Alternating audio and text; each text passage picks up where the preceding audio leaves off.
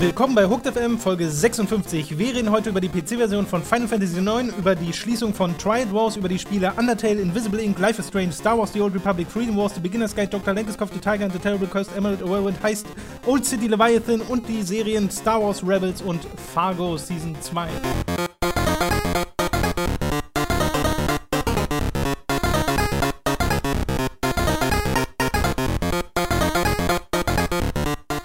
2016, erster Podcast. Ich glaube, Folge 56 insgesamt. Oder wollen wir Seasons machen? Hook, oh, da müssen wir aber auch mal Intro, Seasons neue Intro-Musik ja, nee, dann lizenzieren und bezahlen. äh, warte, ich mach sie kurz. Podcast! Cool. Das ist das neue Intro, das euch das folgende Jahr jeden Montag begleiten wird. Jeden Montag? Ja.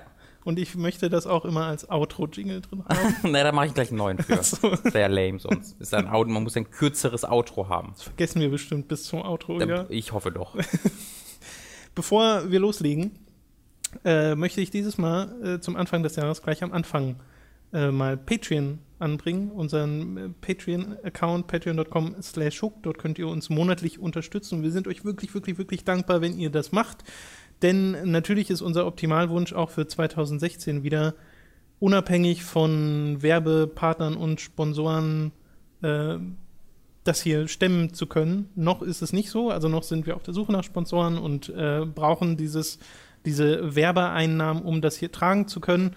Aber wir hoffen, dass das im Laufe des Jahres oder im Laufe der Jahre dahin kommt, äh, dass wir uns bezahlen können, dass wir die ganzen monatlichen Kosten hier bezahlen können und nicht abhängig sind von irgendwelchen Werbesachen. Ja. Wir gucken gerade noch nach ein, zwei anderen Möglichkeiten, wie ihr uns Geld in die Taschen schieben könnt. Ähm also wir können es ja sagen, wir versuchen gerade beim, beim Merchandise Store ja. äh, ein bisschen ein paar mehr Sachen anzubieten. Da gibt es ja diesen einen Thread im Forum, wo es sehr viele Vorschläge gibt. Äh, und ein paar davon werden wir auch umsetzen. Oder wollen wir zumindest umsetzen. Das dürfte, wenn alles glatt läuft, auch in den nächsten Wochen passieren äh, seht ihr ja dann. Ja, sollte auf jeden sagen. Fall. Also bin ich mir recht sicher, dass das, dass das in den nächsten Wochen passiert. Ja. Ähm, äh, wir gucken gerade auch, vielleicht, vielleicht ist das mal ganz interessant, vielleicht können ja mal Leute schreiben. Äh, wir sind ja auf Patreon, ich habe immer mal wieder Leute gesehen, die auf Patreon nicht gehen, weil es halt ein dritter Dienst ist. Wenn wir als Alternative noch direkte PayPal-Spenden einrichten würden, ähm, das wäre wahrscheinlich mit höheren Kosten verbunden, weil halt Mehrwertsteuer draufkommt, was bei Patreon nicht der Fall ist. Also wäre das immer noch besser äh, zumindest stand, genau, Patreon wäre immer noch äh, besser für uns äh, finanziell, weil einfach mehr übrig bleibt, stand äh, unseres Wissens. Aber ähm, wie viele von euch gäbe es denn, die jetzt gerade sagen, mache ich nicht, weil es Patreon ist und äh, ist mir nicht geheuer. Aber wenn wir jetzt sagen, direkt über PayPal, dann gibt es immer noch den PayPal-Dienst, klar. Oder wenn man sogar sagt, direkt über ein Konto, ich weiß nicht, ob das geht. Ähm, ich glaube, es müsste eher direkt über PayPal sein, aber das wissen wir nicht genau. Aber wenn es irgendwie eine direkte Art und Weise gäbe, es da Leute, die quasi dann sagen, okay, jetzt mache ich bisher nichts, ich würde dann, das wäre vielleicht mal ganz interessant zu wissen. Genau, also dann wäre aber wirklich, dann wäre bei euch wahrscheinlich patreon.com einfach der Grund, weil es halt dieser Zwischenschritt ist, weil bei patreon.com bezahlt man auch mit PayPal. Ja. Ja. Ja, was? Ja. Wie? Du bezahlst bei patreon.com mit PayPal. Ja. So. Ja. Das heißt, wenn jemand eine Abneigung gegen PayPal hat, dann ist es schlecht. Ach so, ja. Aber äh, falls es jetzt wirklich an Patreon.com liegt, wäre es mal interessant zu wissen, weil dann können wir darüber nachdenken, ob man einfach so einen Spenden-Button macht, wo es einfach nur direkt zu PayPal geht. Ja. Aber für uns wäre es halt am besten, wenn es äh, über Patreon.com kommt. So, genug, genug äh, hinter den Kulissen Kram. Kommen zu den News. Da gab es nicht, wie ihr euch vorstellen könnt, nicht allzu viele über die Feiertage. Aber trotzdem zwei kleinere Sachen. Eine, über die ich mich sogar gefreut habe, nämlich Final Fantasy IX erscheint auf dem PC. Ich habe Final Fantasy IX sehr Noch gern, freust du dich darüber. Sehr gern gespielt. Noch freue ich mich darüber, stimmt. Wer weiß, wie dieser ja. Wort wird. Bis du gesehen hast, dass das alles jetzt durch äh, Flash-Game-File, äh, Charakter-Files ausgetauscht wurde. Also es gab ja dieses Final Fantasy VI-Ding, ne, wo sie es auch für PC released haben und da haben sie ganz viele Sachen optisch verändert und es sieht furchtbar aus. Sieht hm. einfach furchtbar aus, weil das Menü passt null zum Stil und dann haben sie ein bisschen was vom Pixelart ausgewechselt. Scheint jetzt nicht ganz so zu sein. Also es gibt so einen Ankündigungstrailer, wo auch schon Gameplay zu sehen ist, das äh, relativ ähnlich aussieht, wie es damals auf der PlayStation 1 aussah, nur mit dem Unterschied, dass es ein hochauflösenderes hat zu sein scheint, aber nicht eins, was stilistisch so sich so beißt mhm. mit äh, dem, was Final Fantasy IX sonst ist. Ich habe das Spiel ja nachgeholt. Ich habe es nicht damals gespielt, als es rauskam, weil ich keine äh, PlayStation hatte und habe mir dann irgendwann mal die PlayStation 1 Version geholt und über die Rückwärtskompatibilität der PlayStation 3 gespielt. Mhm und hatte echt meine Freude damit. Es ist zwar, hat zwar so diese typischen Final Fantasy Probleme, zu viele Zufallskämpfe und sowas, aber ich mochte dieses Szenario und die Charaktere sehr gern. Es ist so leichtherzig, dieses ja. Spiel, und äh, sehr, sehr witzig und hat tolle Charaktere. Ähm, deswegen würde ich mich da freuen, das nochmal zu spielen, weil ich habe es nie durchgespielt. Ich bin in die zweite Disc äh, reingekommen und äh, aber wie gesagt nie durch. Und sie haben, bin ich der Meinung, auch gesagt, sie machen ein paar Gameplay-Elemente wie sowas, dass man vorspulen kann, um die Zufallskämpfe ein mhm. bisschen ähm, es gab's, gab's erträglicher in, Ich glaube, es gab es im 7 auch. Im äh, PS4-Port von 7, also im PC-Port ja? müsste es auch sein. Ich habe selbst nicht, ich habe glaube ich, was darüber äh, gelesen. Bin mir aber nicht hundertprozentig sicher. Bei dem Preis äh, wäre es ja besser, wenn sich da ein bisschen was getan hat. Weil Final Fantasy IX wird garantiert auch 15 Euro kosten oder sowas. Ja, ja. So. Und es kommt auch für Mobile Games raus. Das macht mich noch so ein bisschen. Ja, auch für äh, Mobile Games. Weil ich habe so ein bisschen die Befürchtung, wir kriegen einfach die Mobile-Version auf dem PC mit einem Interface, was 50% des Bildschirms sein Ich bin mir sehr sicher, dass das nicht unterschiedliche äh, Versionen sein werden. Bestimmt nicht. Das kann ich mir sehr schwierig nur vorstellen, leider. Mal gucken, aber mehr Final Fantasy dass das Mikro so ein bisschen nach oben guckt? Ich frage nur, ich weiß nicht. Also, äh, nee, also direkt nur, nur die schon. Spitze ist es, wenn du mal an die Spitze gehst. Also an die Mikrofonspitze, die ganz Spitze, genau. Das hat nach oben guckt. Ich sag nur, falls hm. das einen Effekt hätte. Falls ich jetzt besser klinge, könnt ihr euch bei Robin bedanken. Falls nicht, aber auch. Triad Wars ist die äh, zweite News. Das gibt es nämlich nicht mehr. United äh, Front Games haben dieses Spiel beendet. Das war gerade in der Closed Beta. Falls ihr nicht wisst, was Tri Triad Wars ist. Triad, es, ja, ich habe das auch schon Probleme mit Triad gehabt. Wars, Triad Wars. Es äh, sei euch verziehen, denn so wirklich viel hat man nicht mehr gehört, nachdem das Spiel angekündigt wurde. Es ist quasi ein Ableger von Sleeping Dogs mhm. und sollte so ein Free-to-Play Multiplayer-Ding werden, wo man mit Gangs zusammen äh, andere Gangs ausraubt und halt Sleeping Dogs spielt im Multiplayer, aber es sah exakt so aus wie Sleeping Dogs. Und das kam wohl nicht sonderlich gut an. Es läuft eine Closed Beta und dem Feedback nach, also wegen dem Feedback, die sie, das sie zum Spiel bekommen haben, ist zumindest die offizielle Angabe, stoppen sie diesen Service. Jetzt im Januar werden die Server runtergefahren und dann wird das auch nicht mehr weitergemacht. Dann war es das mit Triad Wars. Und ich glaube, niemand ist so richtig traurig darüber, weil sich jeder bei der Ankündigung von diesem Spiel äh, gefragt hat, warum macht ihr nicht einfach Sleeping Dogs 2? Ja. Das war mir damals eine eigene Robin vs. Folge wert, die ja. Ankündigung von Triad Wars. Ich glaube, das Feedback, also ich habe mal geguckt, das Feedback war auch mega scheiße. Also die Leute, die es gespielt haben, meinten, hoi, hoi, hoi, hoi, hoi, lieber Mann. Aber, aber, es hat halt auch nur sehr wenig Leute interessiert überhaupt, die ja. so weit gekommen sind. Die meisten Leute haben schon lange vorher entweder nie davon gehört oder gesagt. Diese Hardcore-Leute sagen, äh, äh. Ja. dann, hm. Naja, ja, je, je, mehr du Fan dieses Spiels warst, desto mehr hast du doch Triad Wars nicht gemocht, weil es einfach so ein Gegenentwurf zu diesem hm. Singleplayer-Abenteuer-Story-lastigen Sleeping Dogs war. Hat mich auch total geärgert, weil ich Sleeping Dogs halt auch sehr, sehr gerne mag, wie ja viele, viele andere auch. Ähm, ich meine, ich, ich, es ist vermutlich noch optimistisch stimmend, dass United Front Games noch nicht geschlossen wurde im gleichen Atemzug.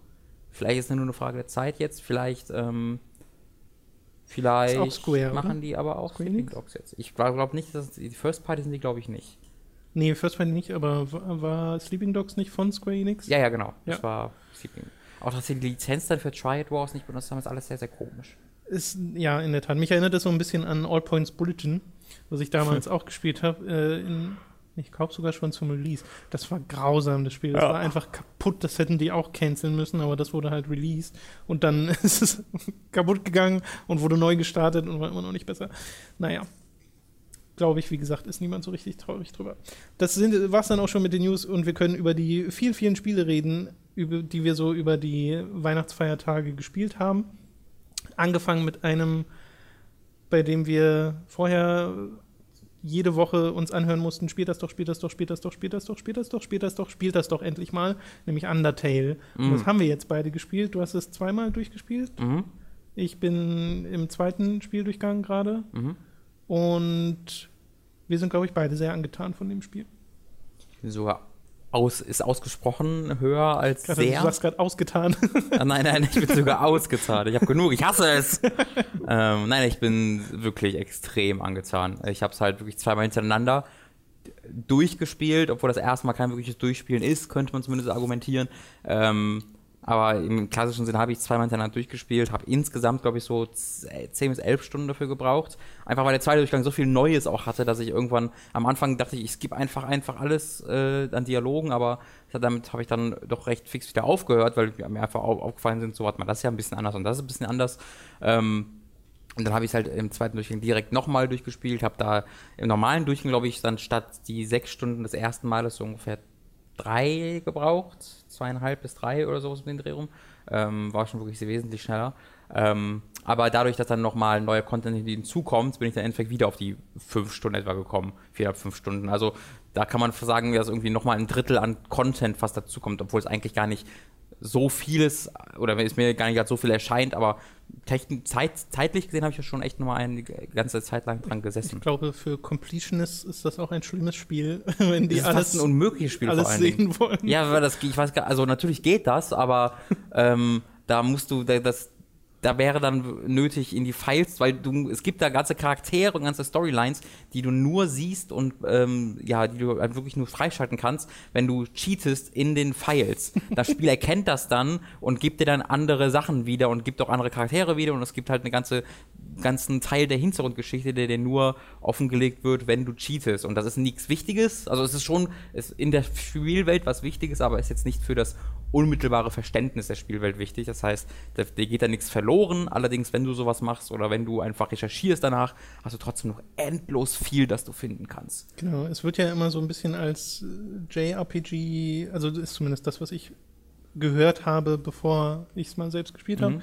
Äh, als JRPG-Parodie empfunden. Ich finde, mit einem JRPG hat es recht wenig zu tun, außer ja. die ähm, optische Aufmachung und die Tatsache, dass es diese äh, Zufallsbegegnungen gibt äh, bei den Kämpfen.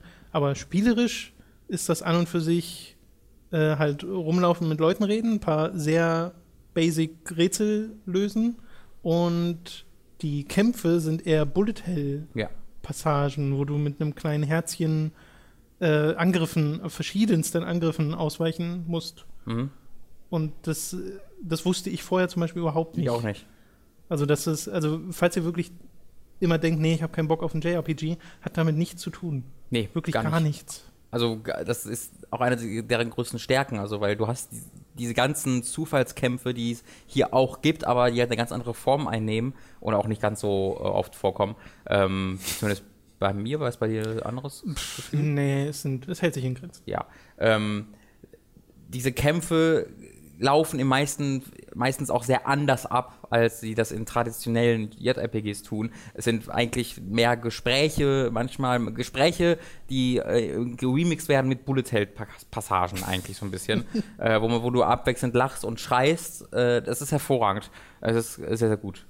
Ist, ich kann, ich, mir fällt es gerade noch sehr schwer, meine ähm, ja, warum, also meine Gründe, warum ich dieses Spiel so toll finde, so wirklich zu verbalisieren, weil ich immer noch so begeistert bin und noch so emotional bin bei dem Ganzen dabei tatsächlich, dass ich mir noch gar nicht so wirklich Gedanken machen konnte, okay, warum genau, was, was finde ich daran so geil äh, und was finde ich vielleicht weniger geil, sondern gerade für ich immer noch so, oh, Undertale. Also die, die größte Stärke ist einfach das Writing dieses Spiels, weil sämtliche Charaktere und selbst die Monster selbst, die auch Charaktere sind, äh, sind halt auf eine Art und Weise geschrieben, die dir dieses Spiel unheimlich sympathisch macht. Mhm. Also mir war Undertale einfach mega sympathisch. Ja. Ich mochte einfach äh, die Charaktere, die ich da getroffen habe, dass die, also äh, es ist immer schwierig über Undertale zu reden, weil ganz viele Leute sagen, man sollte eigentlich so wenig wissen wie möglich und das, ja. dann da reingehen und das stimmt auch, aber wenn man einfach nur sagt, dieses Spiel ist gut, das bringt relativ wenig Leute, ja. glaube ich, im Endeffekt dazu, wirklich mal zu gucken. Weil bei mir war es so, meine Einstiegshürde bei Undertale war einfach diese Optik. Mhm. Weil auf Screenshots, ich konnte, ich, es war für mich nie greifbar, was für ein Spiel das denn überhaupt ist. Ich wusste, es soll sehr gut sein und ja. lustig. Ja. Und das war es im Endeffekt. Bei mir war es der Kampfbildschirm, der mich davon abgehalten hat. Weil der, halt, der sieht ja sehr äh, Earthbound-mäßig auch aus und sehr ähm, reduziert. Und ich fand es mir sehr immer scheiße aus, um es mal so zu sagen. auch das sehr scheiße ähm, aber weil ich, ich wusste halt auch nicht, wie dieser Kampfbildschirm zum Tragen kommt dann tatsächlich. Und es ist ja aber auch, der wird ja auch verändert, je nach Situation wie dieser ja. Kampfbildschirm aussieht. Ähm, damit spielen sie ja auch. Sie spiel, ach, das ist, dieses Spiel ist so unfassbar meta. Ich liebe meta. Metaspiele. Und was dieses Spiel halt macht, es hat, es hat Speicherstände, aber es speichert wie ein Bloodborne auch alles andere. Also auch wenn du deinen Spielfortschritt nicht speicherst, ein Beispiel, du rennst irgendwo zu einem Charakter und sprichst mit dem, mit einem bestimmten Charakter. Und dann beendest du einfach das Spiel und rennst nochmal zu dem hin und es kann passieren, dass der Charakter, Alter, du warst doch gerade schon mal da, was soll das denn jetzt? Und, äh, und daraus ergibt sich dann wieder ein ganz neues Gespräch. Also egal ob, und auch, also auch wenn du nicht speicherst manuell, er hat es dann in den Game-Files drin und das zieht sich über mehrere Playthroughs, die Enden, die du vorher hast, beeinflussen die Enden, die du im nächsten Playthrough hast und die Log äh, Dialoge und die Monologe und auch was die Charaktere machen. Dein, dein Spielercharakter weiß Dinge im zweiten Playthrough, der im ersten Playthrough nicht wusste. Das ist alles sehr, sehr, sehr, sehr vielschichtig und ich habe mir ich bin gestern, glaube ich, bis 2 Uhr nachts oder sowas oder noch länger immer noch durch die, den Reddit äh, von Undertale geklickt und durch dieses Wiki und alle fünf Minuten hatte ich, oh, bitte, was, das geht? Weil ich gar nicht fassen konnte, wie viel Liebe zum Detail steckt. Es hat mich die ganze Zeit an Metal Gear Solid erinnert, an Liebe zum Detail und Veränderungen an Stellen, wo sie völlig unnötig wären, nur in einem noch viel extremeren Maße, weil sie hier natürlich nicht groß animieren müssen oder sowas, sondern sie schreiben einfach einen anderen Begleittext da rein oder eine oder spielen eine andere Animation ab an dem Punkt, die natürlich in dieser Pixelgrafik nicht sehr schwer ist, ähm, dann abzuspielen. Deswegen können sie viel, viel mehr noch machen, als so ein Metal Gear, also ein Metal Gear Solid machen könnte oder auch irgendwie andere moderne Spiele. Das ist genau. komplett der Grafik zu verdanken. Naja, sie erkaufen sich mit diesem reduzierten Stil halt Dynamik. Ja. Extreme Dynamik. Also das ist halt, das ist dann auch eigentlich was ganz Schönes, weil man ja, normalerweise ist ja der Spieltrend, Spiele sehen immer besser aus und besser und besser und besser, mhm. aber werden jetzt spielerisch nicht unbedingt tiefgreifend. Metal Gear Solid 5 ist da eine Ausnahme, weil eben dort so viel Liebe zum Detail steckt und sich so viele Sachen wegen banalster Dinge verändern mhm. und das halt den Wiederspielwert extrem erhöht. Und Undertale hat halt so ein bisschen die gleiche Herangehensweise. Der Toby Fox, der ist, glaube ich, 25 Jahre alt, der Macher ja. dieses Spiels. Und ich glaube, es glaub, ist 24. Glaub, ist 24, jedenfalls jung. Äh, ja. ein, ein, junger Kerl, der äh, das entwickelt hat, nicht komplett allein, aber er hat's halt, äh, ist halt federführend gewesen. Es ist nicht komplett allein, aber es ist größtenteils. Also ich glaube, man kann schon sagen, ein, ich, ich, würde es als Ein-Mann-Projekt bezeichnen, auch mhm. wenn äh, es noch ein, zwei andere Leute gibt. Genau. Äh, was ich beeindruckend finde, ist, dass er auch den kompletten Soundtrack ja. selbst gemacht hat, weil er nämlich auch Komponist ist. Und der Soundtrack von Undertale ist eines meiner Lieblingsfeatures dieses Spiels, weil es sehr viele sehr eingängige Melodien gibt, die ich mir jetzt gerade vor dem Podcast beim Recherchieren der Themen und beim ähm, wieder einfinden, Mails checken und so mhm. nebenbei gehört habe, weil der einfach ist einfach gute Musik. Ja, das ist richtig gute Musik. Äh, ich bin, ich habe mir den Soundtrack tatsächlich auch gekauft, weil so ein Soundtrack selbst sind. Das habe ich noch nicht gemacht. sind sehr, sehr viele, sehr kurze Versionen allerdings noch drauf. Also die meisten Songs gehen ja nur 40 Sekunden, weil halt die Loops recht schnell ja. kommen. Ähm, was ich sehr schade ist, deswegen, ich habe mir den Soundtrack gekauft und es gibt auf YouTube eine Extended Playlist mit äh, quasi, die quasi nicht von dem äh, Toby Fox ist, sondern ja. von irgendeinem Drittnutzer, der sich alle Songs genommen hat. Es sind 101 Songs. Ich glaube, es sind alle auch in dieser Playlist drin und die tatsächlich auf 15 Minuten jeweils verlängert hat, ohne merklichen Cut zwischendurch. Ähm, so, ich habe mir den gekauft und mir dann die Songs, die ich so wirklich aktiv hören möchte, mir runtergeladen. Das sind auch ein paar. Ähm, was da auch wieder krass ist, auch da die, der Soundtrack verändert sich je nachdem, wie du das Spiel spielst, was ich auch nie gewusst habe. Es gibt, glaube ich, drei verschiedene Varianten vieler des, äh, von vielen der Songs. Ähm, das habe ich im Endeffekt auch nur gemerkt, als ich den Soundtrack mal durchgegangen bin ja. und du die Titel so siehst. so, hä, was ist das denn? ja. ähm, also es ist der, es ist auch der Hammer. Auch weil diese, auch weil diese dritte Variante nicht so wirklich, also die machen nicht viele Leute und dafür, dass da so viel Arbeit drin steckt in diesem dritten Playthrough, diesen op komplett optionalen Playthrough, äh, ist großartig, weil das ist so unnötig. Aber er macht, dieses Spiel hätte an so vielen Stellen vorher vorbei sein können, und zwar endgültig vorbei. Und ich würde hier sitzen und sagen, das war großartig, aber es gibt immer noch mehr und es gibt immer noch Details und es gibt immer noch extra Arbeit, die eigentlich nicht nötig wäre, die aber das Spiel dann doch umso viel besser macht. Das beeindruckt, beeindruckt mich einfach sehr. Bei mir ist allerdings, also ich werde das definitiv noch ein zweites Mal durchspielen, äh, weil ich beim ersten Durchgang etwas nicht geschafft habe, was ich hätte gerne, was ich gerne geschafft hätte. Ja. Ähm, und da doch sehen will, wie das dann endet. Aber viel öfter sehe ich mich das nicht durchspielen, weil dafür macht mir dann dieses Bullet Hell Ausweichen einfach keinen Spaß. Hm. Also ich finde, das ist eher so ein, das mache ich halt, weil es Teil des Spiels ist. Und es ist mir ehrlich gesagt auch lieber als ein richtiges äh, oder so ein, so ein weiß nicht, so ein kaum entwickeltes JRPG-Standard-Kampfsystem, ja. durch das du dich dann immer wieder durchklickst. Aber so richtig Spaß habe ich daran nicht. Und ich wünsche mir einen Sprint-Button. oh ja, den Sprint-Button, den, äh, ja, gerade im zweiten Playthrough wäre der ganz schön gewesen. Gibt es ja. leider nicht.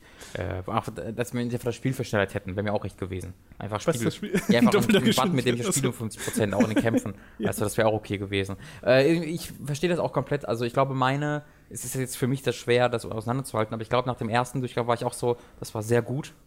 Ende. Und dann aber habe ich mich irgendwie dazu entschlossen, halt das direkt danach dann nochmal zu machen. Und da ist es dann wirklich in diese andere, dieses andere Level für mich angehoben worden, um da zu sehen, was da alles neu war und wie das präsentiert war. Ähm, und dann eben bei der Recherche danach dann noch zu sehen, was es alles gegeben hätte.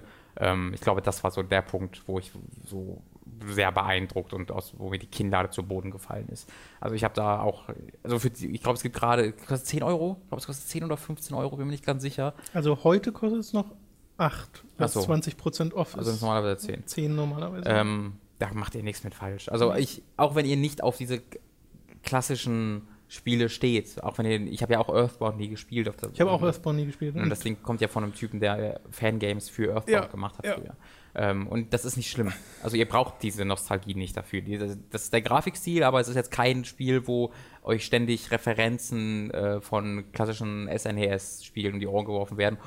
Oder ich habe es einfach nicht bemerkt, kann auch sein, aber es ist mir nie aufgefallen ist. Also das Spiel steht komplett auf eigenen Füßen, nutzt zwar diese Grafik, ist jetzt aber kein pures Retro-Adventure. Ganz im Gegenteil, es ist sehr, sehr modern in seiner Geschichte und in seiner, in, auch in, seinem, in seinem Gameplay, finde ich, weil es halt Sachen macht, die kein anderes Spiel Wobei ich nicht das Gefühl habe, dass es auf irgendwie Popkulturreferenzen basiert. Also der Humor funktioniert sehr in sich geschlossen. Genau, das meinte ich auch. Ja. So wollte ich sagen. Das, ist, das, ist was, das fand ich auch so überraschend, weil ich dachte echt, das wäre so ein Ding, wo das einfach so eine für, für Fans dieser klassischen 90er Jahre Super Nintendo Spiele was ist, äh, um dir zu sagen, ey, war das nicht cool? Ja, ja, das war cool. Ähm, aber es ist halt gar nicht. Also es ist wirklich gar nicht. Es ist einfach eine großartig geschriebene Geschichte in sich.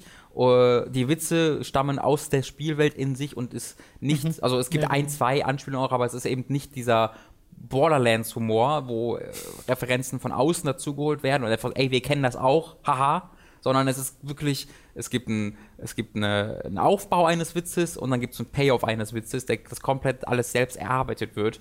Ähm, und es ist eben nicht nur ein Witz, sondern es sind auch diese Charaktere, die einfach mir extrem nahe gegangen sind dann irgendwie und gerade durch den zweiten Playthrough dann auch ähm, was das halt traut sich sehr, sehr doof ach, zu sein. Es ist so doof und das ist ja das Gute daran. Es, so, es trifft so genau meinen Humor in, dem, in so vielen Punkten, wo ich mir so denke, boah, ist das gerade scheiße. Und das Spiel weiß, wie scheiße es gerade ist und zwinkert dir auch manchmal im direkten Sinne tatsächlich, zwinkert es dir zu. Ähm, ja, stimmt. Ich kann das gar nicht. Also ich bin da echt verliebt. Ein bisschen. Und das hätte ich nicht mitgerechnet. Äh, wo, was ich euch sagen würde, wenn ihr es noch nicht gespielt habt und tatsächlich bis auf diesen Podcast noch nichts davon gehört habt, belasst das so. Ähm, lest euch nicht durch, wie ihr das Spiel zu spielen habt. Äh, und wenn ihr Undertale-Fan seid, hört auf, anderen Leuten zu sagen, wie sie das Spiel spielen sollen. äh, ich glaube, Tom weiß, was ich meine. Mhm. Also, ich bin im Nachhinein sehr froh, dass ich es nicht gestreamt habe, weil es wäre genau das gewesen. Weil äh, Fans wollen quasi dir helfen, dem sagen, du musst das Spiel so und so spielen für das beste Spielerlebnis aber damit arbeiten sie gegen das Spiel in gewisser Weise. Hattest du eigentlich mit dem Schwierigkeitsgrad Probleme an manchen Stellen? Nee, also das Ende war halt schwierig, aber. Ich weiß, dass ich ein, zwei Bossbegegnungen hatte, wo Ach so. ich so dachte, mh, mm. Ja, ist auch schon. Es, es ist auf, ja, es ist schon, man kann schon sagen, dass es schwierig ist. Also spult man nur 20 Sekunden vor, reicht vollkommen. Und zwar jetzt, weil ich nämlich einen Tipp gebe für Leute, die jetzt nicht so mega Spoiler-Angst mhm. haben, einen Tipp, den ich einfach gerne gehabt hätte vorher, nämlich habt immer genug Heil-Items dabei. ja, ja, gut, das ist kein Mega-Spoiler. Ist kein Spoiler, ich, generell sich, aber falls, falls, falls Leute nicht mit, mit so gar nichts reingehen wollen, habt Heiltränke dabei, das erleichtert das Spielerlebnis enorm. Ja. Okay, äh, genug zu Undertale. Ich glaube, wir finden es ganz okay. ganz okay von ja, 10. Ganz okay. Ganz okay von 10. Invisible Ink habe ich mal nachgeholt. Ähm, das ist ein, und jetzt werde ich wahrscheinlich viele Leute verlieren, rundenbasiertes Stealth-Taktikspiel à la XCOM von. Rundenbasiert Stealth-Taktik. Von wow. 2D von. Mit Furries? nee. von Clay Entertainment. Das sind die Macher von so Spielen wie Shank, Don't Starve oder Mark of the Ninja. Alles also, Spiele, ich bin überrascht davon, dass die Don't Starve gemacht haben. Mit denen ich nie so wirklich was anfangen konnte. Ja. Ich liebe zwar den Artstyle von Don't Starve, aber das Spiel ist einfach nichts für mich. Ähm, Invisible Ink wiederum finde ich super. Das ist ein äh, sehr, ja, schon fast eigenes, also sie nehmen sich das, was XCOM macht, nämlich, dass du eben diese rundenbasierte Taktik hast, fügen eine starke Stealth-Komponente hinzu, nämlich, dass deine Agenten, die du da durch die Gegend schickt, schickst, möglichst nicht entdeckt werden dürfen, weil sie halt mega schnell sterben, mhm. wodurch die Spannung sehr schnell krass erhöht wird. Und sie machen es ein bisschen roguelike. Weil du, ihr müsst es euch vorstellen, nehmt das Spielkonzept von FTL, Faster Than Light, wo man ja anfängt und dann sich nach und nach durch den Weltraum vorkämpft bis zum letzten großen Finale, was mega schwer ist. Ja. Und so ist Invisible Ink auch. Du hast mehrere Missionen, du hast eine Ingame-Zeit von, ich glaube, es sind am Anfang irgendwie 80 Stunden oder 72 Stunden oder sowas. Und jede Mission, die du machst, zieht ein bisschen was von dieser Ingame-Zeit ab. Das heißt, du hast nur eine bestimmte Anzahl von Missionen, die du machen kannst, bis zur finalen Mission. Und die haut dann alles, was das Spiel hat, dir entgegen und äh, sagt hier, mach mal. Aber du kannst nicht einfach sagen, okay, ich mache jetzt die finale Mission scheitere, probier es dann halt mal und guck mal, wie es dann ist, weil die Maps jedes Mal neu generiert werden. Also du kannst dir nicht Sachen auswendig lernen und äh, weißt dann, wo alles ist und so weiter. Und das ist, am Anfang dachte ich erst so, ich, ich, weiß nicht, ob ich so ein Freund davon bin, weil ich mag es dann eher eine große, lange Kampagne zu haben und meine Agenten immer aufzurüsten, mhm. weil das ist ja das, was du machst in dem Spiel. Du suchst dir ganz am Anfang äh, zwei Agenten aus, die Teil deiner Invisible Ink sind. Mhm. Und die haben verschiedene Fähigkeiten, verschiedene Ausrüstung dabei. Es ist alles so ein bisschen cyberpunky, das heißt, die haben so Implantate, sind kybernetisch verbessert, äh, was dann dazu führt, dass manche Leute selbst mit ähm, normalen Nahkampfangriffen Wachen erledigen können, die Rüstung haben, weil sie einfach stärker sind als andere. Wieder andere können aus der Entfernung äh, Terminals hacken, was dann wiederum zu mehr Energie führt, die du hast. Und Energie ist quasi, also Power äh, ist eine Einheit, die links oben im Bildschirm angezeigt wird, mit der man wiederum im äh, so einem Spezialmodus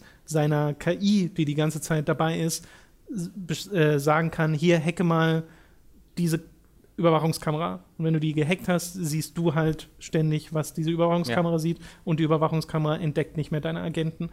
Ähm, das sind halt so Sachen, die du da machen kannst. Und das funktioniert großartig. Also die Fülle an Fähigkeiten und an Agenten ist zwar jetzt nicht überwältigend, aber es sind genug, die du ja auch mit jedem Playthrough freischaltest, als dass jeder neue Playthrough sich lohnt und wirklich anders anfühlt, weil du halt andere Leute dabei hast. Und du hast zwar nur zwei Agenten am Anfang, kannst aber das Glück haben, Missionen zu bekommen, in denen du weitere Agenten befreien musst aus einer anderen Corporation. Und dann hast halt einen Agenten mehr, was äh, von Vorteil ist, immer mehr Leute dabei zu haben. Das ganze Szenario ist halt so ein, ja, alles wird von Firmen regiert, Kapitalismus, du bist selbst die Invisible Inc., auch einfach nur eine Firma und hast äh, immer den Auftrag, andere Firmen auszuspionieren und die Aufträge reichen von gehe, äh, breche bei denen ein und suche eine eins von deren kybernetischen, ich weiß nicht ganz, wie man das nennen soll, halt so Stationen, bei denen man diese Implantate bekommt. Mhm. Und das hast du halt alles nicht selbst. Das heißt, du gehst zu dem Feind hin, infiltrierst dessen Basis, gehst zu dieser Station, lässt dir selbst neue Sachen implantieren, deine Agenten sind besser und danach musst du wieder da fliehen. Andere äh, Missionen sind dann einfach nur so aufgebaut, dass du einen Vault erreichen musst. Also musst einfach nur Sachen klauen und dann wird es ein Heist-Spiel. Es fühlt sich am ehesten an wie ein Heist-Spiel, weil Der du immer Clou. irgendwo einbrichst, Sachen rausholen musst, möglichst nicht entdeckt werden musst. Und so wie du das hast, passiert dann auch gerne mal sowas, dass das Security-Level der Wachen erhöht wird und dann hast du stärkere Wachen, die irgendwie einen von Daten verbesserten Panzer haben, den du dann erst weghacken musst, bevor du die überhaupt angreifen kannst. Und die Spannung, die dabei entsteht, ist fantastisch. Also ich habe wirklich, wirklich, wirklich viel Spaß mit Invisible Ink. Ähm, und das, obwohl ich momentan nur noch auf den ersten beiden Schwierigkeitsgraden unterwegs bin. Und es gibt noch einen weiteren. Und dann gibt es noch mal ganz viele Modifier. Äh, du kannst dir das komplett individuell einstellen. Es gibt ja sowas wie Rewinds, also du kannst zurückspulen, du kannst quasi sagen, okay, ich möchte den letzten, die letzte Runde nochmal machen, aber auf dem höheren Schwierigkeitsgrad hast du das nicht mehr. Ja. Also am Anfang hast du fünf davon, dann drei, dann einen und dann, wenn du willst, gar keinen mehr. Äh, was das Spiel wirklich schwerer macht. Und es ist auch so, dass du nur auf dem leichtesten Schwierigkeitsgrad eine Mission nochmal versuchen darfst. Denn wenn du einmal fehlschlägst, ist futsch. Also so. dann musst du nochmal von vorn anfangen. Weil das Komplett? ist wie, ja, oh. das ist wie ein FTL. Ach so. Aber du musst dir halt vorstellen, dass ein Durchgang äh, dauert ja, je nachdem, wie weit du kommst, wenn du einmal komplett durchkommst, glaube ich, so vier Stunden. Mhm. Aber es ist dann natürlich heftig, wenn du bei der letzten Mission, und das ist mir halt erst gestern passiert, bei der letzten Mission hast nur noch einen Agenten, brauchst aber unbedingt den anderen, um dieses letzte Ziel zu erfüllen, versuchst dann zu dem hin noch zu schleichen, den wieder mit einem Medgel wieder zu beleben und hast halt zehn Wachen, die in dieser Station hin und her gehen. Äh, das habe ich dann nicht geschafft, aber es war trotzdem mega spannend und ich war dann auch nicht irgendwie sauer auf das Spiel oder sowas, sondern habe mich halt gefreut, dass das so spannend war. Es hat ja. halt leider nicht geklappt. Und das Spiel weiß immer, wenn du Schachmatt bist, wenn du keine Option mehr hast, irgendwo hinzugehen, dann ist deine letzte Option äh, so eine Sprechblase an deinem letzten Charakter, wo der nochmal einen coolen One-Liner lassen kann. Das steht dann da, kannst zwar jetzt nicht mehr gewinnen, but at least you can go out with style. Mhm. Und äh, ja, ist ein sehr, sehr cooles Spiel. Ja, habe ich auch schon positive Sachen darüber gehört. Ich glaube. Und ich mag den Stil total. Ja, das, also, man muss es, glaube ich, in Bewegung, Bewegung sehen. Äh, kann das sein? Nö, ich nee? finde das auch auf Standbildern ganz hübsch. Okay, das ist halt dieses sehr kantige, ja. türkis-schwarze. Ich mag das ganz gern. Es hat ein Intro und eine Outro-Cutscene, eine richtige, weil es halt auch so ein bisschen eine Story erzählt, die ist total egal. Ja. Äh, und diese Cutscenes sehen nicht gut aus, obwohl mhm. die ähnliche Charaktermodelle benutzen. Aber aus irgendeinem Grund, weiß nicht, das, das sieht aus wie so ein billiger Cartoon einfach nur. Mhm. Das Spiel selbst finde ich sehr hübsch. Mhm. Ja, Invisible Ink. Ich hätte gerne auch noch was dazu beigetragen mit Fragen, aber ich wusste halt gar nicht, deswegen habe ich Tom mal. Nee, ja, ist äh, ja auch in Ordnung. Ist ja auch ein Spiel, wie gesagt, bei dem ich habe das total verpasst. Das kam ja schon im Mai raus oder ja. so, 2015. Ich wollte es jetzt mal nachholen, ähm, weil ich eben auch sehr viel Positives gehört habe, unter anderem von äh, Eurogamer vom, vom britischen, ähm, wo das der Chris Brett zu seinem äh, Chris Bretters, meine ich, zu seinem Spiel des Jahres gemacht hat. Ja, da gab es anscheinend auch jemanden. Ja, und ich äh, sehe, wie man da seine Freude dran haben kann. Mhm. Und ich habe jetzt so acht Stunden gespielt und werde das auch noch sehr viel mehr spielen. Sagst du jetzt? Sage ich jetzt zumindest. Freedom Wars ist ein Spiel, über das ich letztes oh Jahr irgendwann mal geredet habe für die PlayStation Vita. Äh, das sehr eigene, ein sehr eigenes Szenario hat, wo man ständig bestraft wird am Anfang. Äh, an und für sich hat es aber auch ein, es, es steckt auch ein richtiges Spiel dahinter mit einem richtigen Kampfsystem großen Gegnern. Mhm. Und ich habe das damals nur so irgendwie irgendwas mit 10 oder jedenfalls noch unter 20 Stunden gespielt, also noch nicht allzu viel. Ja. Äh, und du hast jetzt ein bisschen mehr Zeit reingesteckt. Also es ist halt Monster Hunter. Ja. Im Grunde. Und da ich keinen, also ich wusste ja auch vorher nicht, wenn ich es gewusst hätte, vorher hätte ich es wahrscheinlich nicht gespielt. Ähm, aber deswegen bin ich ganz froh, dass ich es nicht wusste, weil so hat mich das Spiel ein bisschen ausgetrickst äh, und mir das tatsächlich schmackhaft gemacht. Ich bin nämlich kein Monster Hunter-Fan. Ich habe das ja schon mal äh, vor ein paar Monaten hier erwähnt mit vier, habe es dann versucht zu spielen, aber habe ich keine Freude mit dran gehabt. Ähm, und äh, ich fände auch Freedom Wars, glaube ich, nochmal um einiges besser, wenn die, wenn das ein normales Spiel wäre. so bezeichne ich es mal. Ein normales Spiel. Ähm, also, Nicht dieses Monster. Ja, weil Monster, also das ist halt ein bisschen eine ja, ein Sklave seines Konzepts, weil du hast hier einerseits dieses extrem geile Szenario mit einer extrem vielversprechenden Prämisse und einer vielversprechenden Geschichte, die aber nie so wirklich in den Fokus des Spiels kommen, weil halt stattdessen immer äh, die sehr eintönigen, gleich, immer sehr gleich aussehenden und sich gleich spielenden äh, Missionen im Vordergrund stehen, wo du halt äh, immer sehr recht ähnliche Gegner und Monster besiegst, um dann halt Ressourcen zu bekommen, mit denen du dann neue Waffen entwickelst und deinen Charakter aufwertest und so weiter und so fort. Ähm, hört sich alles nicht so gut an, was ich gerade erklärt habe, aber halt macht mir trotzdem sehr viel Spaß, weil das Kampfsystem halt voll funktioniert. Also ist halt ein Third-Person Ballerspiel auf der einen Ebene, dass du halt ganz normal über halt mit Third Person rumballerst, aber dann hast du auch immer eine Nahkampfwaffe, die du ausrüsten kannst, wo du so ein bisschen äh, Devil May Cry mäßige Action hast, auch mit Kombos und sowas, die natürlich nicht ganz so schnell und flüssig funktioniert wie in diesen Spielen, aber sie funktioniert schon.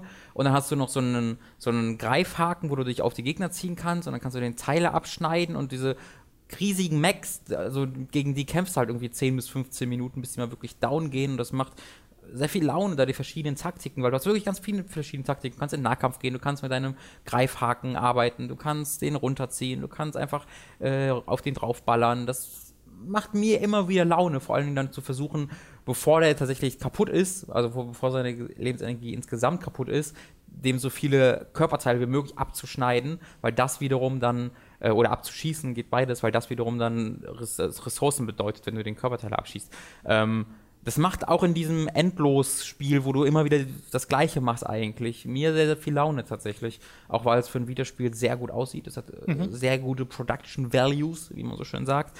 Ähm, geht dann immer mal wieder zurück, also sehr oft sogar zurück in, in diesen Story-Modus, wo du einfach dann zwei Charaktere hast, die dann miteinander, die sich gegenüberstehen und die dann miteinander sprechen ähm, wo ich dann, weiß ich nicht, bin mir nicht so ganz sicher, ob sie dann lieber noch weniger Fokus auf die Story hätten legen sollen, weil sie so halt nie so wirklich in Fahrt kommt, aber trotzdem ziemlich viel Zeit ja, für sich beansprucht.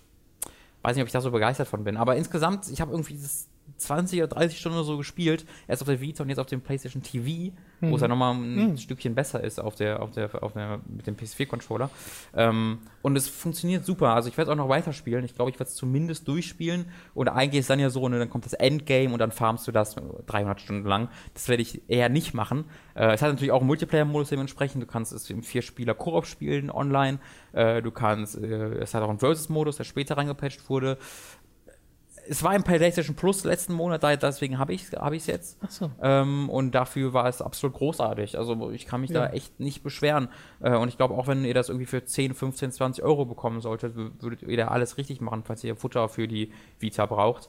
Ähm, auch wenn ihr nicht auf Monster Hunter steht. Ne, das ist wirklich wichtig, weil ich mag es auch gar nicht. Ich mag dieses Spielprinzip eigentlich auch nicht.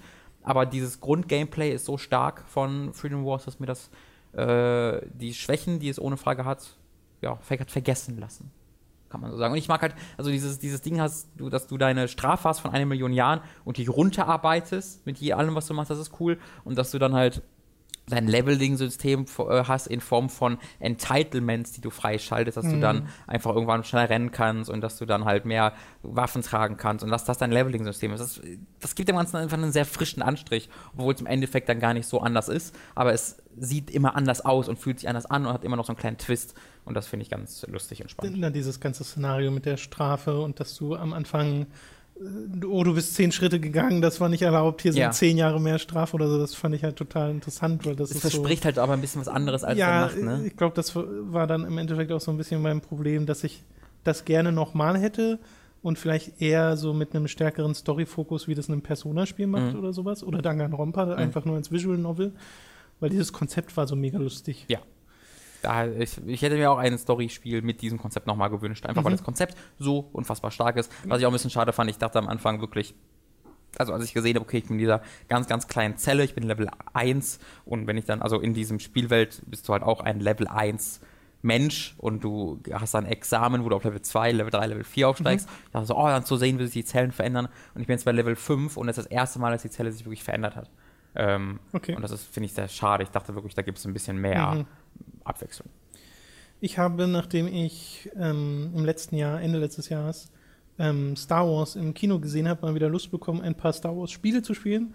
Habe das dann auch gemacht, habe mal wieder Jedi Knight angeschmissen, Jedi Knight 2 und Jedi Knight 3. Festgestellt, dass diese Spiele ganz schön gealtert sind. Mhm. Also mir macht zwar Jedi Knight 3 immer noch und Teil 2 dann auch, wenn man das äh, Lichtschwert hat, immer noch Spaß, weil es halt einfach nichts anderes, finde ich, gibt, bei dem man mit einem Lichtschwert rumfuchtelt und sich das auch anfühlt wie ein Lichtschwert. Und nein, The Force Unleashed gehört für mich nicht dazu, mhm. weil das hat so ein, das macht mir zwar auch Spaß, ähm, aber auf eine andere Art und Weise. Ich finde diesen, diese, diesen Lichtschwertkampf äh, dort anders, weil man mit dem Lichtschwert etwas trifft und dann gibt es einen kurzen, kurzen, ja, so ein, fast schon Freeze-Frame in Force Unleashed und das soll so ein bisschen das Trefferfeedback sein. Und das ist in äh, Jedi Knight halt nicht so. Da geht dein Lichtschwert halt durch die Gegner durch, so wie es sein soll, und schneidet den Arm ab. Und so möchte ich meinen Lichtschwertkampf ja. haben. Deswegen habe ich auch mal äh, getweetet, dass mein äh, Wunsch wäre es, dass Platinum Games ein äh, Jedi Knight Spiel macht in Richtung Metal Gear Rising, uh weil das könnte mega cool werden und das hätte diese, weiß nicht, dieses Szenario mal verdient, so ein richtig, richtig gutes Actionspiel. Weil Force Unleashed macht zwar Spaß, aber so richtig Freude hatte ich damit halt auch nicht. Nee. Ähm, so. Da, da fehlt, fehlen schon noch ein paar Schrittchen. Am meisten habe ich aber äh, Star Wars The Old Republic gespielt, das MMO, das ich, das ich ja auch zu Release gespielt hatte und dann aber aufgehört habe, im Endeffekt, weil ich es damals nicht ganz so krass fand und weil dann auch die monatlichen Kosten angefallen wären und darauf hatte ich einfach keine Lust. Mhm. Äh, jetzt habe ich mir so ein Starter-Pack geholt, was sie neu gemacht haben, weil ja jetzt relativ frisch das letzte Add-on rausgekommen ist, Knights of the Fallen Empire. Da habe ich noch nicht reingeschaut, weil ich erstmal einen Charakter von vorn aufziehen möchte. Wenn man sich dieses Pack holt, kann man einen Level 60 Charakter erstellen und theoretisch sofort mit dieser Story anfangen. Äh, ich habe erstmal einen ganz normalen Charakter gespielt und festgestellt, dass die ziemlich viele Sachen geändert haben in dem Spiel, vor allem das Pacing, weil du kriegst so viel Erfahrungspunkte, dass du mit deinem Charakter nichts als Story-Mission machen musst und immer überlevelt bist. Hm. Äh, die ganze Zeit. Das lag natürlich jetzt auch zum Teil daran, dass sie, glaube ich, so ein Event hatten, wo man 20% mehr EP kriegt äh, über die Weihnachtszeit, okay. wo ich gespielt habe. Aber selbst ohne das wäre ich immer überlevelt gewesen. Das merke ich jetzt, wo das äh, wieder vorbei ist. Und äh, ich hatte mehr Spaß damit, als ich gedacht hätte. Also ich habe das wirklich über die letzten zwei Wochen immer mal wieder gespielt. Ich habe da jetzt insgesamt, glaube ich, so auch schon wieder 30 Stunden reingesteckt. Habe einen Level 56 Charakter und Level, ab Level 60 kann man Knights of the Fallen Empire spielen. Äh, das will ich dann in der kommenden Woche mal machen und dann erst wirklich intensiv auf dieses Spiel nochmal eingehen, weil mich vor allem interessiert, wie dieser neue Content ist. Weil bei dem alten bisherigen hast du halt das Problem, dass du diese Standard-MMO-Kämpfe hast, die sind okay, aber nichts Besonderes. Mhm. Äh, und dieses Bioware Storytelling, äh, das mir sehr viel Spaß gemacht hat, weil die Story ist ganz interessant gewesen, weil ich habe einen Trooper gespielt, hatte also nicht so dieses Standard-Jedi-Getue, sondern hatte eher so Mass Effect-artig, äh, wie ich mir meinen Squad zusammenbaue äh, und in einer Militäreinheit aufsteige. Äh, und das fand ich dann irgendwie ganz interessant, weil das siehst du im Star Wars-Universum an und für sich nicht und spielst es vor allem nicht, weil es meistens geht um die Jedis. Ja. So. Und äh, das fand ich durchaus gelungen, weil mir auch die Charaktere, die ich in meinem Squad habe, teilweise ans Herz gewachsen sind. Allerdings jetzt nicht auf eine Art und Weise, wo ich sage, das ist die beste Story aller Zeiten oder so. Es ist einfach eine gute Star Wars Story. Und äh, dieses ganze Star Wars-Szenario äh, wollte ich halt in der Form nochmal erleben. Deswegen hat mich das auch nochmal packen können. Mir ist aber bewusst, dass das spielerisch nicht das Niveauvollste ist, ja. äh, was man äh, so machen kann. Ich bin aber mal gespannt, wie Knights of the Fallen Empire wird. Aber das dann erst in Muss einer der nächsten. Man kaufen dazu? Nee. Also Knights, wenn du Subscriber bist, äh, das Spiel hat ja zum einen Free-to-Play ja, ja. und einen Subscription-Modus trotzdem. Wenn du, den, wenn du Subscriber bist, einfach nur ein Abo, Abo zahlst, kannst du Knights of the Fallen Empire spielen. Mhm. Also das ist kein extra Kauf. Mhm. Wenn du allerdings Free-to-Play-Spieler bist, musst du, ich glaube, 10 Euro oder so, es war jedenfalls nicht sonderlich viel, oder 18 äh, bezahlen und dann hast du den Knights of the Fallen Empire okay. Content. Also die Einstiegshürde ist relativ gering, mhm. äh, würde ich sagen. Vor allem, weil du auch, ich habe ja am Anfang Free-to-Play gespielt, bis irgendwie Level 20 oder sowas und selbst das ging mega schnell. Ja. Ähm, du merkst schon ständig, dass sie dir irgendwas aufdrücken wollen. Vor allem, weil auch dein Inventarplatz so winzig ist und du da so, äh, gerne ja. mehr hättest. Aber man kann trotzdem alle Hauptstories der Klassen spielen. Und das sind ja acht Stück. Im Endeffekt hat BioWare versucht damals, acht Singleplayer-Stories in ein MMO zu packen. Und ich glaube, das war einfach zu viel. Also die sind halt unter dieser Last so ein bisschen zusammengebrochen, weil heute ist Star Wars The Old Republic hält sich zwar, glaube ich, mit so seiner eine Million mhm. dauerhaften Spielern oder so. Und ich glaube, das, das Free-to-Play-Ding hat ihm auch sehr geholfen. Aber es redet ja niemand mehr drüber. Nee. Also es ist einfach, war ja auch eine Millionenleiche, weil die so viel Geld reingesteckt haben, was nicht, nicht wieder reingeholt wurde. Aber dadurch, dass ich so in Star Wars Stimmung war, hatte ich mal wieder sehr viel Spaß daran. Und wie gesagt, Knights of the Fallen Empire berichte ich dann in einer der kommenden Folgen. Jo. Magst du ein bisschen über Life is Strange reden. Oh, hm, oh ja, aber, aber, du willst das auch noch spielen, ne? Ich will das, das heißt, ich werd, Ich werde sehr vorsichtig sein. Ähm, oh, ich weiß gar nicht, wie ich Nicht das, so vorsichtig. Nee, ich meine, ich, ich habe da auch noch nicht so wirklich meine Kritik oder meine, meine Meinung zu äh, verbalisieren können oder darüber nach, genau darüber nachgedacht, weil ich halt so beschäftigt war mit Spielen einfach. Also ich habe das Spiel, ich habe ja die erste Episode. Das muss ja nicht ausführlich sein. Nee, soll es auch nicht. Ich habe ja die erste Episode vor knapp einem Jahr gespielt, als es rauskam halt. Mhm. Ich glaube im März oder April war das oder sowas. Und äh, dann die anderen Episoden nicht mehr und die anderen Episoden habe ich tatsächlich am Freitag in einem Rutsch, also zwei bis fünf, in 14 Stunden durchgespielt. Ich dachte, das wird so acht ich dachte, weil so eine ja. Episode geht nur zwei Stunden, aber Life is Strange äh, geht ein bisschen länger, wie mir dann so währenddessen aufgefallen ist. Ähm, also ich habe insgesamt, glaube ich, 16 Stunden tatsächlich gebraucht. 15, 16 Stunden. Ähm, wovor ich sehr beeindruckt von war im Nachhinein. Ähm, die erkaufen sich diese Länge aber auch halt mit der ein oder anderen Filler, geschichtlichen Filler-Szenen, ähm, und mit Gameplay-Szenen, die einfach unnötig sind, dass dir auch einfach mal so eine Stealth-Sektion einfach reingeworfen wird, eine richtig schlechte. Oder dass du irgendwelche Sachen suchen musst. Äh, es gibt halt eine sehr ähm, ja, berühmt-berüchtigte Szene schon in der zweiten Episode, wo du einfach fünf Flaschen suchst. Da bist du einfach und sagst, wir brauchen jetzt fünf Flaschen, find doch mal. Und du sagst, du weißt doch, wo die sind, sag, wo sind die denn? Ja, nee, mach mal. so, Mann, okay. dann musst du so ein riesiges Gebiet durchlaufen und suchst einfach diesen scheiß Flaschen.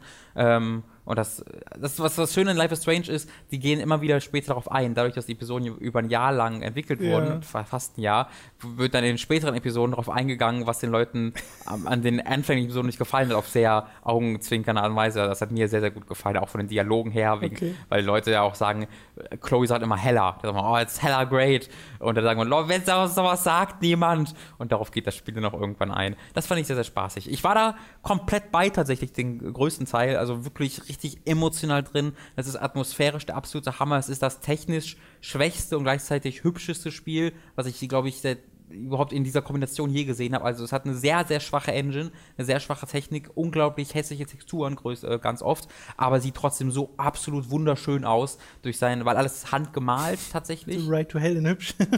nee, so schlimm ist es zum Glück nicht.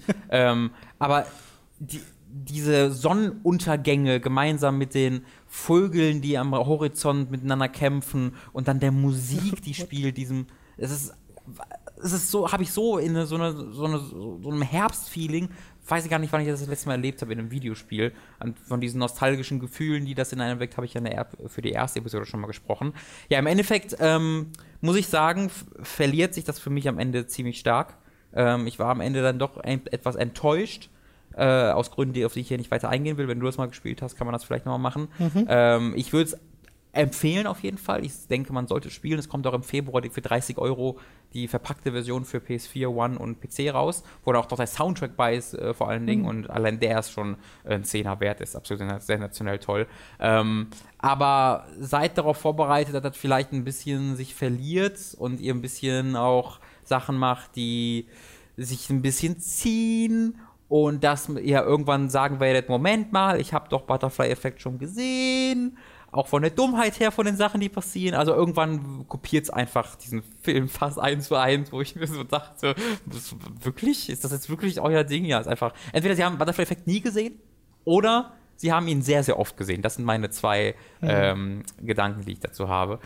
Aber äh, ich bin, ich wäre glücklicher gewesen, wenn sie die ganzen Zeitsachen komplett rausgeschnitten hätten. Also die komplette ähm, die Story um ihre Fähigkeit, dass sie Zeit zurückspulen kann und die Effekte, die diese Zurückspulen hat. Ähm, und wenn sie stattdessen einfach nur mir diese Geschichte über dieses Twin Peaks Dorf gegeben hätten, wo dieses Mädchen entführt war und wie, äh, wie äh, Max zusammen äh, mit Chloe ihre Freundschaft wiederentdeckt und so weiter. Das wäre für mich mehr als genug gewesen. Das hätte ganz einzigartig sein können. Es wird für mich immer wieder heruntergezogen, dass diese sehr spannende Grundhandlung immer mal wieder pausieren muss für Time Travel mhm. Hijinks, mhm. die ähm, mhm. oftmals mit der Grund, äh, Grundprämisse nicht viel zu tun haben. Das fand ich ein bisschen schade. Deswegen, ich war am Ende tatsächlich ein bisschen enttäuscht, aber äh, war trotz, wird trotzdem als gutes Spiel bezeichnet und als ein guter Vertreter dieses Genres auf jeden Fall. Also es gibt, die machen ein paar Sachen, wo sich Telltale ähm, ein Beispiel nehmen könnte. Ich finde überhaupt interessant, dass es mal etwas gibt, was das, also Leute gibt, die das machen, außer Telltale. Mhm. Und äh, dann ja auch ziemlich erfolgreich sind damit, weil Life is Strange ist ja insgesamt recht beliebt. Ja, aber die zweite, zweite Season wurde auch schon bestätigt. Ja. Die soll dann wahrscheinlich irgendwann Ich habe das auch schon in der Steam-Bibliothek und es steht auf meiner Liste. Ja, kann ich sehr empfehlen. Und ach, dieser Soundtrack ist so Sahne. Es kommt von einem, ähm, ah, ich habe den Namen vergessen, aber es kommt halt von jemandem, äh, von einer Band, glaube ich, oder von einem Musiker, ich bin mir nicht ganz sicher, der halt auch so Indie-Pop macht, genau. Mhm. Und dann wird ja auch ganz okay. viel lizenziert äh, in mhm. diesem Spiel. Ähm, und dann auch damit unglaublich auf die Tränendrüse gedrückt, was ich auch auf Twitter mal geschrieben hatte. Also das Ende ist, ich musste kurz auflachen und bevor ich geschluchzt habe, weil es mich dann doch gekriegt hat, aber ich dachte mir, boah, ist das gerade manipulativ und durchschaubar. Alter Falter. Und das macht das Spiel recht häufig. Aber wenn ihr damit leben könnt äh, und einfach ein sehr herzennahes Spiel spielen wollt, etwas, was euch emotional packt und auch vielleicht ein bisschen schlecht erzählt ist ab und zu, aber was einfach diese Ehrlichkeit hat, dann mhm. ist das das Richtige für euch. Ich habe The Beginner's Guide nachgeholt, endlich mal. Das dauert ja nicht lang, weil nee. es kein sonderlich langes Spiel ist. Na, eine Stunde 15 ungefähr, oder? Äh, ja, anderthalb okay, Stunden oder so habe ich, hab ich auf dem Zähler. Äh, habe das sehr genossen, weil ich die Art und Weise, wie diese Story erzählt wird, total mag. Es ist natürlich, also es gibt dann immer die Leute, die sagen, es ist doch kein Spiel, man läuft doch da nur durch die Gegend und so und ja, bla. Es ist halt eine interaktive Erzählung und als solche finde ich es super, mhm. weil es halt auch eine Erzählung ist, die das guckst du dir nicht an und denkst dir, oh, das ist spannend und dann gehst du wieder weg und dann ist gut, sondern es bleibt so ein bisschen bei dir und man denkt noch wieder drüber nach und über die Implikationen, die das für die Charaktere hat und in dem speziellen Fall auch für den tatsächlichen Entwickler, mhm. der es gemacht hat, weil es ja was sehr Persönliches ist. Ähm, es, es, wirkt sehr stark wie ein sehr, wie ein Mix aus Fiktiven und Realität, wo dieser Schleier sehr, sehr dünn ist. Mhm ähm, von den Sachen, die dort erzählt werden. Aber einfach diese, diese Art und Weise, die Prämisse, dass du in äh, den Spielen von jemand anderem unterwegs bist, während dir der Entwickler von The Stanley Parable als er selbst mhm. äh, von diesem anderen Entwickler erzählt. Das ist so cool. Das ist einfach mega cool. Ja, das funktioniert, das ist auch etwas, was nur als Videospiel funktionieren würde in ja. dieser Form. Ja. Du kannst ja auch keinen Film darum machen, der gilt ja generell für diese Art von Spiel, wie jemand stumm eine Umgebung durchläuft und dann Sachen erklärt bekommt. Das funktioniert ja nicht. Äh, und auch als Buch würde es nicht so ganz funktionieren, weil du das schon sehen solltest, was da passiert und weil du auch deine eigene Geschwindigkeit vorgeben musst. Also es ist schon etwas, was so, so, so sehr es auch vielleicht unpassend sein mag als Videospiel, was nur als Videospiel funktioniert. Ja. Ähm, und das, ja, ich bin da ja auch sehr begeistert von. Ich habe da ja schon mal darüber geredet. Äh, äh, ich finde es halt schön, dass man da reingeht, so Stanley Parable, zeig mal, was du kannst jetzt und das so komplett was anderes ist und doch ja. gleichzeitig sehr ähnlich. Also er hat da was, was sehr Einzigartiges geschaffen. Ein, ein Follow-up zu einem solchen Spiel ist eigentlich ein Ding und Möglichkeit und er hat es irgendwie hinbekommen. Ähm, indem er einfach. Nee, indem er einfach kein Follow-up so richtig gemacht hat. Genau. Ja. Indem er darauf eingegangen ist, im Grunde, wie unmöglich es ist, ein ja, Follow-up darauf ja, zu machen.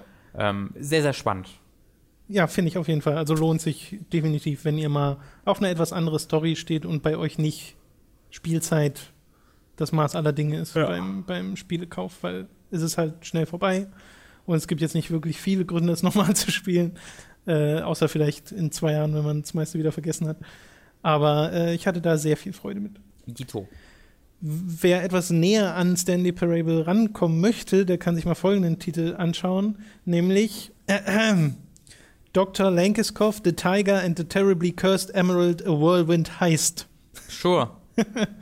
das kommt von den anderen Leuten, die an Stanley Parable äh, beteiligt waren, unter anderem auch von einem äh, Co-Creator von Rick and Marty. Morty. Morty. Mhm. Äh, genau, den Cartoon kenne ich noch nicht. Ich weiß, dass der total toll sein soll, aber ich kenne ihn noch nicht. Da arbeitet auch der Deacon von Video Games mm, Awesome dran. Interessant. Ja. Okay. Ähm, das ist ein 15-minütiges Heist-Spiel. Mehr möchte ich dazu nicht sagen, weil man sonst etwas äh, vorwegnimmt. Ähm, es geht wirklich nur 15 Minuten, es ist kostenlos, es kostet wirklich nichts. Ihr müsst einfach auf Steam diesen Namen eingeben. Ich lese ihn nochmal vor, aber schaut einfach vielleicht in die Videobeschreibung, da steht er bestimmt nochmal. Dr. Lankiskov, The Tiger and the Terribly Cursed Emerald, A Whirlwind Heist. Vielleicht merkt ihr euch nur Whirlwind Heist. Mann, oh Mann, ich glaube, es reicht, wenn man das eingibt. Ähm, ja, alles an diesem Spiel äh, ist ein Witz und äh, lohnt sich. Okay. Und wie gesagt, dauert, also wirklich, es steht in der Beschreibung, es ist ein 15-minütiges Heißspiel. Nachdem ich durch hatte, waren es genau 15 Minuten auf dem Zähler. Ähm, ja, spielt das einfach mal. Ja, schön, dass sowas existieren kann. Ja, finde ich auch. Ja. Total ja, interessant. Ist, glaube ich, so ein bisschen halt ein Versuch, Aufmerksamkeit für ihr Studio, mhm. das, was sie ja extra gegründet haben und so. Und sie machen ja auch noch irgendwas dann demnächst, denke ich mal. Aber so als 15-minütiges kleines äh, Spiele-Ding total in Ordnung. Du hast was ähnliches, oder nicht was ähnliches, aber du hast auch was kleineres gespielt, nämlich Old City Leviathan. Mhm. Äh, das irgendwie auch nicht sehr viel kostet. Das kostet gerade 2,50 Euro im Sale, aber normalerweise kostet es 10. 10, ja. okay. Ähm, da wird, das wird auch noch was sehr kurzes äh, von meiner Beschreibung. Ist auch ein kurzes Spiel, dauert. Mhm. Oh. Naja, es geht. Also ich, hatte, ich bin damit reingegangen mit dem Gedanken, dass es irgendwie zwei Stunden dauert. Ich habe es irgendwie, ich weiß nicht, ob es bei How Long to Beat oder so angeben war. Im Endeffekt habe ich, glaube ich, eher vier gebraucht tatsächlich. Aber Wann jetzt, kam das denn raus? Oh, ich habe keine Ahnung. Ich weiß es wirklich nicht. Okay. Ich glaube dieses Jahr, irgendwann im Laufe dieses Jahres, aber das weiß ich nicht. Dr. Lenkeskopf kam vor ein paar Monaten, glaube ich. Okay. Oder nee, Anfang Dezember. Anfang, Anfang Dezember, Dezember okay. kam es raus. Ähm, das ist ein Spiel aller der Dia Esther, ne? also sehr äh, bekannt, von dem her, ihr rennt halt durch eine Umgebung, erkundet sie, bekommt dann äh, von einer Stimme eine Geschichte erzählt ähm, und findet heraus, wie diese Welt funktioniert, wer ihr seid, warum ihr seid, warum, was ihr seid und das arbeitet sehr, sehr, sehr, sehr, sehr viel mit sehr vielen philosophischen äh, Konzepten, die größtenteils komplett over my head, ne, die, die ich komplett gar nicht verstanden habe einfach. Also im Endeffekt, als das Spiel vorbei war, dachte ich so, hä? Okay. Hab wenig verstanden, fand es trotzdem gut. Ähm, das kommt vor allem daher, erstmal, OCT Leviathan sieht unglaublich großartig aus.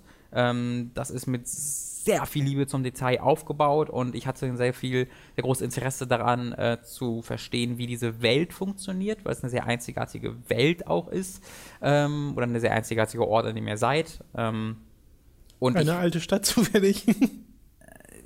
ja. Ähm, es ist kein guter Name, wie Old City. Old City. Was soll denn das? Also es geht darum, dass es, die Old City ist quasi so ein Konzept in diesem Spiel. Äh, ihr seid auf einer Insel und am Rand der Insel und in der Mitte der Insel ist die Old City. Äh, aber ihr dürft, in, ihr könnt nicht in die Mitte der Insel, müsst am Rand der Insel bleiben. Ihr seid ein paar äh, es ist Postapokalypse, aber keiner weiß so genau, was die, oder es wird nicht so gesagt, was die Apokalypse war. Ähm, der Leviathan. Und was der, Le ich habe das Spiel durchgeführt, ich kann jetzt immer noch nicht sagen, was der Leviathan okay. ist. Er, er, wird besprochen, Eine angesprochen. Metapher wahrscheinlich. Vielleicht wird auch mit ihm gesprochen, weiß ich mir nicht so sicher, aber ich glaube, er ist eine, vielleicht ist es aber auch was anderes. Ja. Es, vielleicht ist es ein Tier, vielleicht aber auch ein Konzept. Vielleicht war ich es auch selbst, ich bin mir nicht sicher. Das ist halt die Sache, es ist wirklich sehr, sehr viel, sehr, sehr viel dröhnendes Gelaber, das ich nicht verstanden habe, wo ihr euch wirklich ein bisschen auskennen müsst äh, mit den großen Philosophen unserer und der letzten 100 Jahre, was ich einfach nicht tue. Aber auch ohne dieses Verständnis hat hat die Atmosphäre mich vollgepackt in diesem Spiel. Mhm. Es hat sensationelles Sounddesign, was mich an Dead Space erinnert hat, das immer so kurz vorm Horrorgefühl steht, aber nie ganz da reingeht. Es ist einfach so ein unangenehmes äh, Ding. Du träumst auch immer mal wieder im Spiel vor dich hin und diese Träume sind weird. Es ist immer so ein bisschen eine Bedrohung, die am Horizont auf dich wartet, die du aber nie siehst oder beschreiben kannst.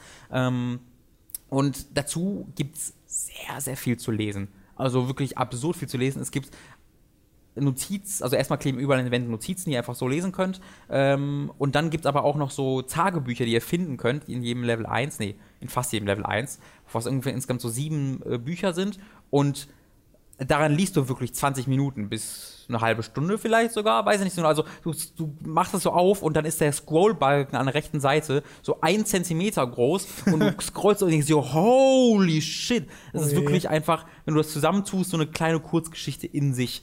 Ähm, aber ich habe wirklich Tee gemacht, habe mir die alle durchgelesen und die an sich erzählen schon eine sensationell tolle Geschichte, die sehr emotional mich auch hat werden lassen. Äh, also die, ist, die ist dann aber nicht so over the top schon, aber nee, nicht philosophisch, aber sie ist geschrieben aus der von der also das ist ein, ein Tagebuch von einem sehr sehr sehr misanthropischen Charakter, der mhm. Menschen nicht mag und der der immer sehr rational ist und der sich selbst sagt, von sich selbst sagt, er fühlt nicht gern und sowas. Und es ist ein, ein sehr, es liest sich am Anfang ein bisschen so wie so ein rebellischer 13-Jähriger, mhm. aber man erkennt nach und nach, dass doch ein bisschen mehr hintersteckt und auch mehr Gedanken hinterstehen. Deswegen die, die, diese erste Seite, dieses erste Buch, wie man es nennen möchte, hat mich ein bisschen abgeschreckt, aber danach ähm, machen sie sehr viel mit diesem Charakter. Und dieser Charakter kommt auch im Spiel selbst in der Erzählung vor. Okay. Ähm, also da gibt es auch einen, einen Zusammenhang. Ähm, ihr müsst wirklich, also ihr müsst wirklich damit leben können, dass das so Dialoge sind, die sehr ausführlich sind und mit 83 Kommas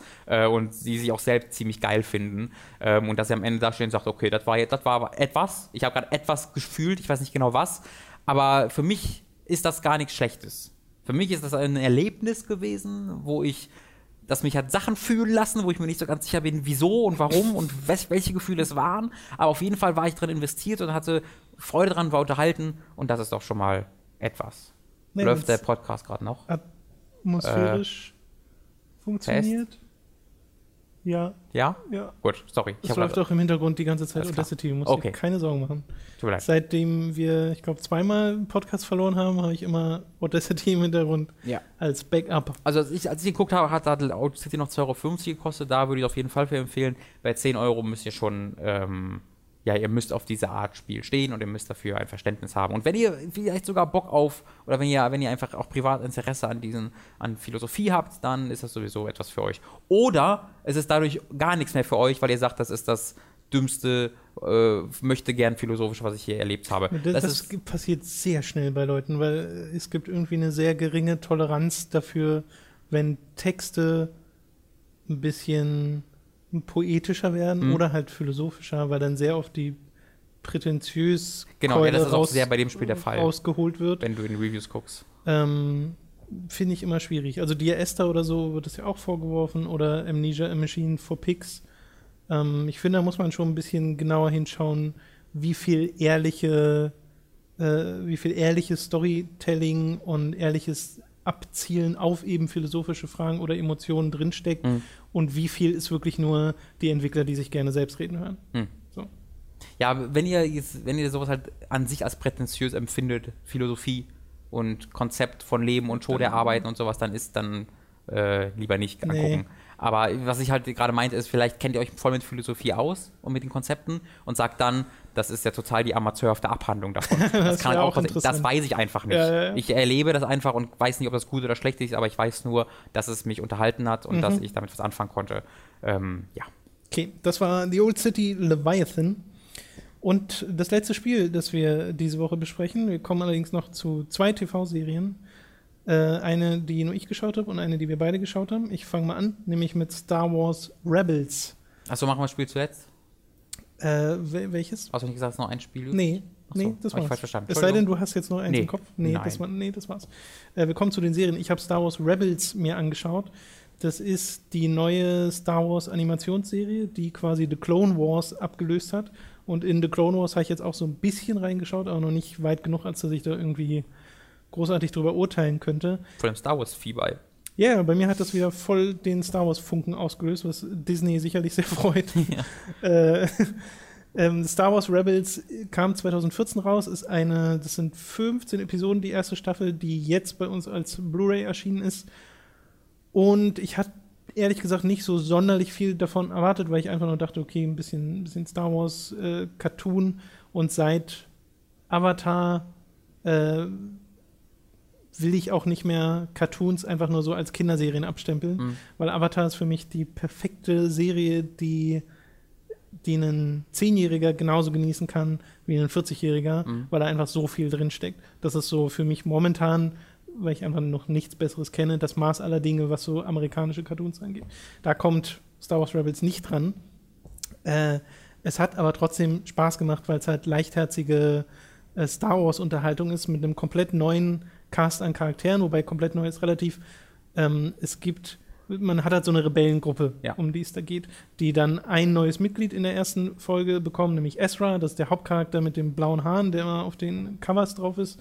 Und in dieser Rebellengruppe ist schon einer, nämlich der Kanan, der schon mal in einer Comicreihe von Star Wars drin war und mhm. da viel charakterisiert wurde, kannte ich vorher nicht. Deswegen sind das für mich quasi alles neue Charaktere. Und äh, die machen wirklich Spaß. An und für sich passiert storytechnisch allerdings nichts Weltbewegendes. Ich glaube, so ein bisschen das Ziel dieser Serie ist es, ähm, diesen Rebellenfunken darzustellen, wie es dazu kam, dass die Rebellion, die es dann in Star Wars 4, 5, 6 gab, äh, überhaupt so groß werden konnte. Und dazu siehst du halt diese eine Rebellentruppe, das ist eine von vielen, äh, und wie sie gegen das Imperium vorgehen. Äh, und jetzt könnt ihr euch sicherlich schon vorstellen, das spielt zwischen Episode 3 und Episode 4. Ja. Ähm, das heißt, es kommen auch so Leute wie Darth Vader drin vor oder Grand Moff Tarkin äh, oder R2D2 oder C3PO. Das heißt, diese ganzen kommt Darth Maul drin Charaktere. vor mit seinen Spinnenbeinen? Wenn nee, der kommt dabei. in Clone Wars Ach so. vor. Den haben sie für Clone Wars wiederbelebt. Also ich weiß nicht, ob sie ihn für Clone Wars wiederbelebt haben oder für einen Comic. Auf jeden Fall gibt es den dann später in Clone Wars noch. Weil sie sich dachten, nee, wieso hat den George Lucas getötet? Der hat coole Gesichtsfarben. Ja. Der ist schwarz und rot. Der sagt vor allem nichts. Ich glaube, das ist sein größter Vorteil. Der Typ ist so, das ist so, finde ich immer so lustig, wenn Leute sagen, das ist der Beste an Episode 1. Der, der Mann äh, einfach nichts. Der hat wirklich coole Hörner und ja, lustige aber das ist doch wirklich der Vorteil. Dadurch, dass er nichts sagt, kannst du viel mehr selbst reininterpretieren Ja, ja. in diesen Charakter. Und deswegen finden den Leute, glaube ich, so cool. Und halt was ich so cool. gehört habe, soll der in Clone Wars auch ganz gut sein. Okay. Ist aber auch nicht schwer, besser zu sein als in den ersten drei Episoden. Weil wenn der so voll der Derpy-Typ ist. die Dörp hat die Wiederbelebung nicht so richtig Ja. geklappt. In ähm, Star Wars Rebels gibt es auch einen neuen Bösewicht, nämlich den Inquisitor. Und das ist einfach nur ein, ein böser Sith, der böse ist, ganz cool aussieht und einen, eine sehr interessante Form des Lichtschwerts hat. Weil es fängt an, das spoilere ich jetzt einfach mal, weil ich glaube, wird eh kaum jemand von euch Star Wars Rebels gucken, aber äh, der hat ein Lichtschwert.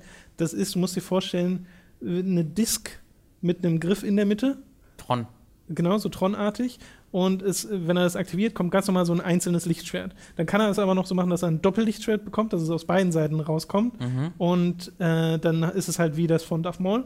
Und die Fähigkeit ist dann, er hat diesen Griff und diese Disc drumherum, an denen diese zwei Lichtschwertdinger sind. Das. Und das fängt sich an zu drehen. Und dann hat er so ein, wie ein Fan so ein Konzept Kreisel im Endeffekt und den wirft er dann auch teilweise.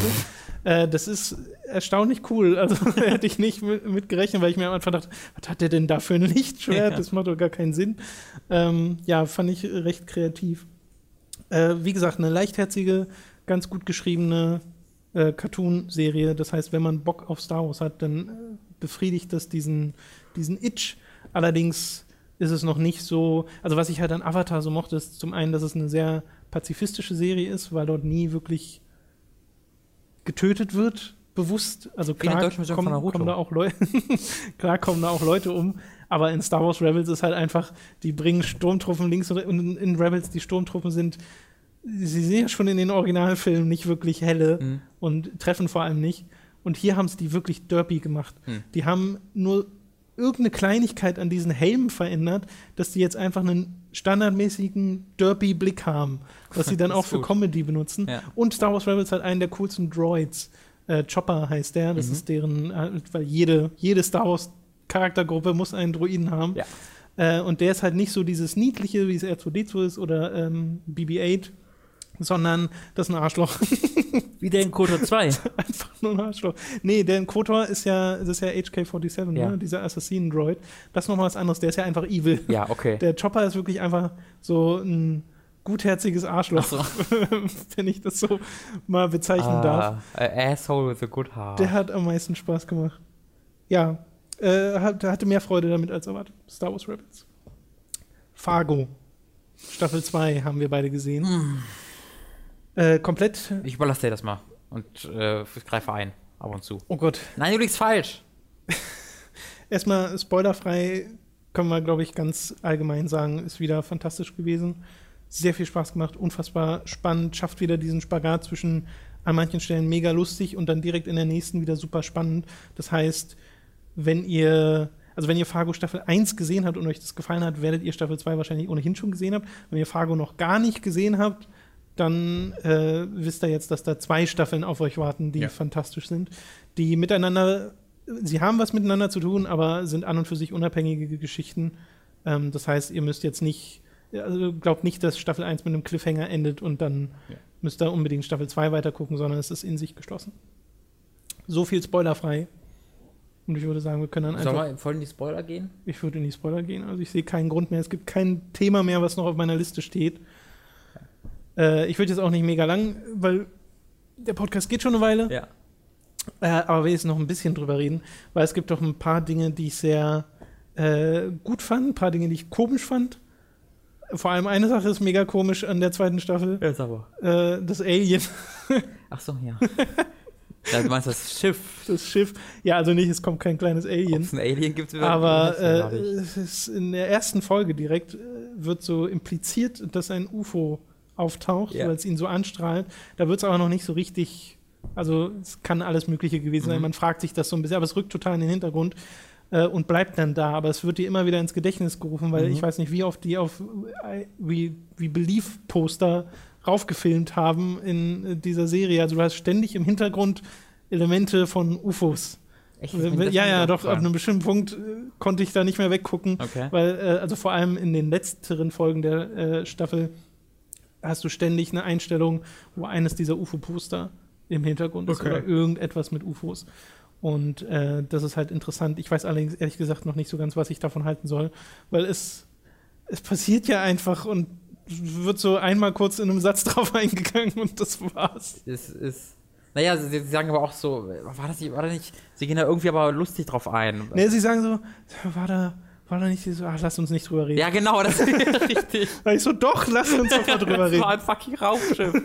das war das ja auch, ich dachte, ich hatte gedacht, das bleibt halt so in der Defensive und das wird halt so ein bisschen, ist halt so ein bisschen nebenbei, eine ganz lustige Storyline, die nie in, überhaupt in den äh, Vordergrund tritt und dann landet dieses Alien einfach mitten in der krassesten Action-Szene der, der, ganzen Serie und steht da einfach und für ein paar Minuten alle gucken es an und ja, und ist ja vor allem der ja. Grund, weshalb der Polizist überlebt. Ja. Weil der da eine geblendet wird und dadurch kann er den platt machen.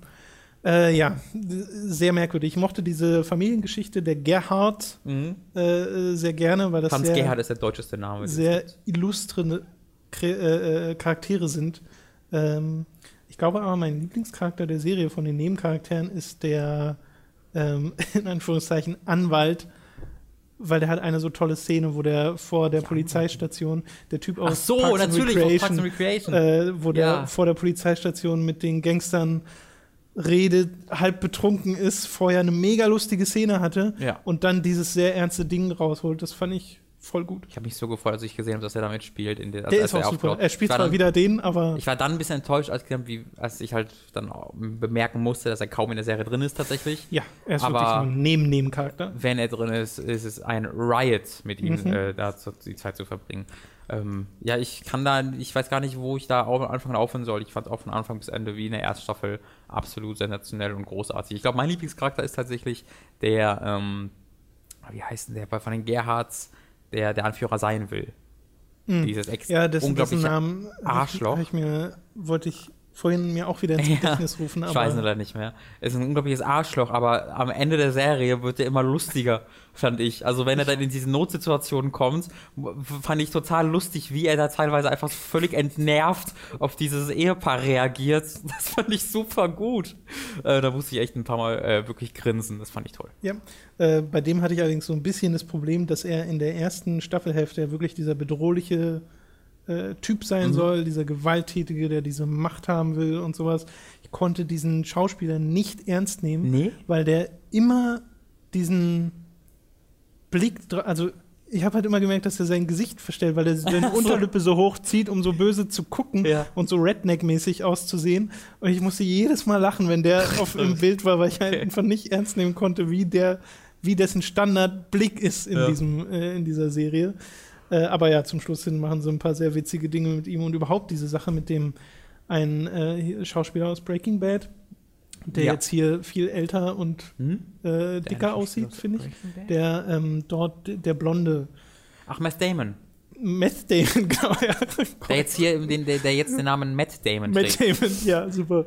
Das ist ähm, wirklich geil. Als wir das, ich, das hat, den Witz hat sich 100% schon jemand gemacht. Ja. Aber als ich wirklich so, Matt Damon, okay, muss Matt, irgendein Witz. Oh mein Gott, der ist Metzger, Matt Damon! Das hat mich total gefreut. also, man muss mal erklären, das ist ein äh, Schauspieler, der sehr, sehr aussieht wie ein etwas pummeligerer Matt Damon. Ja. Ähm, und also deswegen, der jetzt pummeliger ist? Jetzt pummeliger ist. Im Breaking Bad noch nicht, aber in Breaking Bad sah er aus wie ein jüngerer Matt Damon, deswegen wurde er da Matt Damon genannt. Und hier ist er jetzt halt ein Metzger, ein pummeliger, deswegen ist er jetzt Matt Damon. Mit E-T-T. Dessen Geschichte ist ja eigentlich die traurigste in der ja. Serie. Weil der kann ja eigentlich für nichts so richtig was, außer dass er halt so blöd war, ja, nicht, nicht, seinem Polizeikollegen da mal Bescheid zu sagen. er hat halt nie Nein gesagt. Genau, er hat nie Nein gesagt. Äh, und Kirsten Dunst finde ich großartig in ihrer äh, Rolle als die Pe Pe äh, Peggy, Peggy, genau, die so die starke Frau sein will und äh, das versucht hinzukriegen und unabhängig zu sein und dann aber am Anfang halt der Auslöser ist für mhm. alles, was so passiert in dieser Serie. Äh, Komplett unfähig ich, ist, für irgendwas Verantwortung zu übernehmen oder Konsequenzen Die habe ich am Anfang nicht erkannt. Ah, nee. Als ich dann gesehen habe, dass es Kirsten Dunst, dachte ich so, what? Weil ich kenne Kirsten Dunst nur aus Spider-Man und Ach so, okay. Äh, das ist schon eine Weile her. Das letzte, wo ich die gesehen habe, war in Melancholia von Lars von Trier. Ist ein bisschen was anderes oh, gewesen. Oh, ja. Ist auch schwierig, das von ihr wieder loszulösen, weil was du da alles siehst, was sie da tut, hm. kenne ich nicht. Ja, naja. okay. Äh, ja, insgesamt wirklich hat mir sehr, sehr gut gefallen. Auch die Verbindung zur ersten Staffel, auch wenn ich ein bisschen. Also, sie machen halt einmal die Verbindung sehr, sehr deutlich ja. am Ende. Aber das ist auch so ein toller Moment, der so fast schon sich so ein bisschen Bei dem Tränen Moment dachte ich mir, wo sie das machen, wo sie redet von ihrem Traum, den sie hatte, von ihrer Familie mhm. in Zukunft, äh, in dem Moment dachte ich so, oh Gott, die wissen ganz genau, dass wir wissen. War das ein Traum, die erste das, Nee, nee, nicht, dass das ein Traum war, sondern dass sie hier eine alternative Realität aufbauen, dachte mhm. ich, dass sie sagen, okay, ihr glaubt, der Hauptcharakter ist sicher, weil ja. er halt in der nächsten Staffel vorkommt, aber ist er gar nicht. Ja. Aber es war ja dann doch nicht so. Ähm, aber ich dachte, sie, ich hätte es ihnen zugetraut, ja. dass sie da so quasi dieses Augenzwinkern machen und sagen, ne, äh, wir machen trotzdem, was wir wollen, auch wenn das hier zeitlich zusammenhängt. Auch die, äh, die Mutter, die gespielt wird von der Mutter aus How I Met Your Mother, was total tragisch ist, dass das der die Rolle ist, unter der die meisten Leute sie kennen mhm. werden. Aber ja, sie spielt die Mutter ja, in How I Met Your Mother. Ähm, und die spielt hier halt die äh, krebskranke Mutter des Hauptcharakters der ersten Staffel. Ähm, und der, die, die Ehefrau des, des, des Hauptcharakters der zweiten Staffel. Ähm, unglaublich starke Charakter, einfach unglaublich starke Schauspieler. Dadurch, ähm, wenn man halt die Verbindung zum ersten Staffel bemerkt, weiß man ja auch schon, was für ein Schicksal sie erwartet. Mhm. Das macht das alles noch schwieriger auszuhalten. Also, boah, so eine ganz Oh, ich ich, ich habe hab da echt Probleme mit gehabt, das, das, damit leben zu können, so eine extrem starke Mutterpersönlichkeit zu sehen, wie sie einfach äh, vor sich hin wegvegetiert und ja, das versucht zu verstecken. Ich, ich hätte ja so halb damit gerechnet, dass sie, also du weißt ja, dass sie äh, Krebs hat ja. und ich dachte, sie zeigen dir die Konsequenzen dessen noch in dieser Staffel. Hm. Aber du weißt es einfach ja. und sie müssen es nicht zeigen. Sie ja. müssen nicht irgendwie eine manipulative Szene rausholen mit trauriger Musik oder sowas, sondern äh, du weißt es einfach. Und dieses Wissen an und für sich reicht aus, um diesem Charakter äh, mehr dramatisches Gewicht zu geben und dass sie dann noch so gut geschauspielert wird und so gezeichnet ist, wie sie gezeichnet mhm. ist, das äh, ja wunderbar. Ich habe ja gegähnt, nicht geweint. Soll ich mal kurz? Ich habe gerade ja, ja, ja gemacht. Aber das war, weil ich ja während eines Gehens gesagt habe. Wirklich, Gehst du während unseres Podcasts hier? Ja, ein bisschen. Ich bin ja. Nee, nee, nee. Hast du gestern wieder so lange gemacht oder was? Naja, ich habe ja noch äh, Red Undertale Reddits durchforsten müssen. Bis um vier oder was? Priori ja, vielleicht. Prioritäten.